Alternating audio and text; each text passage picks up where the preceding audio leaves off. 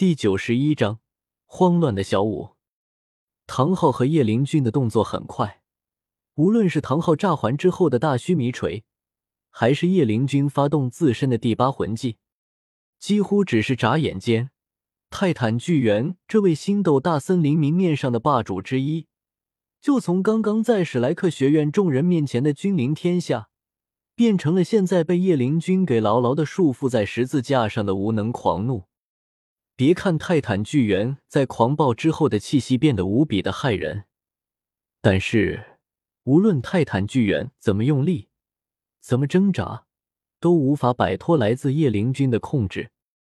一，一只直立起来超过十五米的大猩猩，被牢牢的束缚在了一个巨大的十字架上，再配上泰坦巨猿狂暴之后的怒吼，以及叶灵君那神经病一样的愉悦笑声。这画面简直辣眼睛！噗，总算是得救了。被唐昊炸环之后的魂力爆发给擦边误伤到的赵无极，跌落在地，一口鲜血喷出。不过，别看赵无极的样子有点惨，但是赵无极的语气却是放松了下来。对于赵无极来说，有些身影，有些声音。哪怕是只见过一次，只听过一次，但是这些身影和声音，确实会被赵无极给牢牢的记住。看书领红包，关注公众号，投资好文，看书抽最高八百八十八现金红包。赵老师，我们现在怎么办？戴沐白收起了自己的武魂，靠到了赵无极的身边，小声的询问着。赵无极看了一眼身边的小怪物们。心里有些纠结，毕竟之前唐昊暴揍自己的时候，可是没说自己可不可以告诉唐三有关于唐昊的身份问题，并且根据这几天和唐三的接触来看，赵无极敢肯定，唐三是不知道唐昊的真实身份的。所以，万一现在的情况是唐昊给唐三的什么磨练，然后自己要是告诉了唐三有关于唐昊的身份，结果坏了唐昊的打算，那么唐昊回头不得真锤死自己啊！赵无极心里打了个哆嗦，想了想，还是没敢开口说出近在眼前的真相。看样子，是哪位封号斗罗前辈前来猎杀泰坦巨猿这位星斗大森林的霸主？所以，所以，赵无极所以了半天，也没所以个什么东西出来，最后。赵无极也懒得再编下去了，直接板起脸，对着周围的小怪物们来了一句：“总之，我们得救了就对了。”看到周围的小怪物们不再询问之后，赵无极的心里悄悄的松了一口气。编故事真特娘的累啊！赵无极有种感觉，自己要是真在这里把自己的猜测给说出来的话。不远处的那位昊天斗罗虽然不至于灭了自己的口，但是回头避开唐三的视线，把自己打个半死，还是非常有可能的。在赵无极的猜测中，唐昊这位昊天斗罗完全就是放心不下唐三的安全，然后悄悄的跟在了后面。现在看到唐三遇到了危险，所以才出手重伤了泰坦巨猿。这个吧，只能说。赵无极的猜测是真猜错了，反而是胡咧咧的内容说对了。可可站在不远处，背对着史莱克学院众人的唐昊，听了赵无极的话之后，满意的点了点头。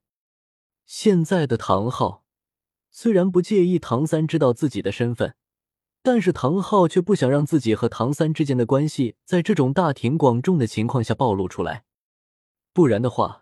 万一传了出去，等以后自己干了什么事情之后，仇家找不到自己，难道还能找不到唐三？自己的仇家，无论是过去的还是未来会惹上的，唐昊可从来不认为史莱克学院的这帮歪瓜裂枣能在自己仇家的报复之下保护好唐三。吼！一声来自于泰坦巨猿的吼叫，让史莱克学院的众人纷纷收起了自己的想法。纷纷将目光转向了泰坦巨猿的位置，然后，一幕惊悚的画面就映入了所有人的眼帘。星斗大森林的霸主泰坦巨猿，此时虽然在怒吼，但是体型却已经足足的缩小了一圈。最简单的一点，原本直立起来超过十五米的泰坦巨猿，现在只剩下了十三米出头的高度。至于泰坦巨猿缩小的这一圈到哪里去了？看看束缚着泰坦巨猿的那副巨大的十字架，变得更加妖异鲜艳的血红色十字架，就明白了。发现了这一点的变化之后，脑子反应比较快的人，已经将目光转向了叶灵君所在的位置。然后，这些人就看到叶灵君脚下的第九魂环。那个闪烁着妖异红色的十万年魂环，早就已经亮了起来。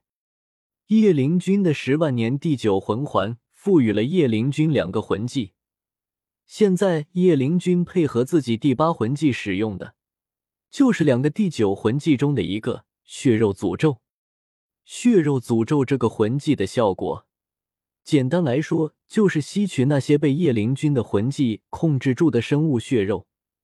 来强化叶灵君的魂技，让叶灵君可以将敌人给控制的更加牢固，削弱敌人，增强自己，可以说是一个非常强大的魂技了。吼嗷！此时，泰坦巨猿的怒吼，在正常人听来，是因为疼痛、因为伤势而爆发出来的愤怒的吼叫，但是在小五的耳朵里。却是泰坦巨猿二鸣不停的在嘶吼着：“小五姐，快跑，快跑啊！”说真的，在唐昊和叶灵君这两位封号斗罗出场的时候，小五直接就已经吓懵逼了，好吗？十万年魂兽化形之后，在人类眼中的价值有多高，小五的心里还是有点 A 系数的。此时的小五。心里既想要救下泰坦巨猿二名，又想要赶紧跑路，远离唐昊和叶灵君这两位封号斗罗。可是别忘了，小五的本体只是一只十万年份的兔子啊！兔子最大的特点是什么？是胆小。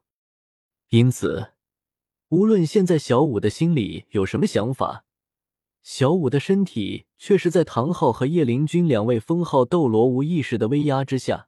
连动都不敢乱动。在泰坦巨猿刚出现的时候，小五是史莱克学院众人里面最淡定的一个。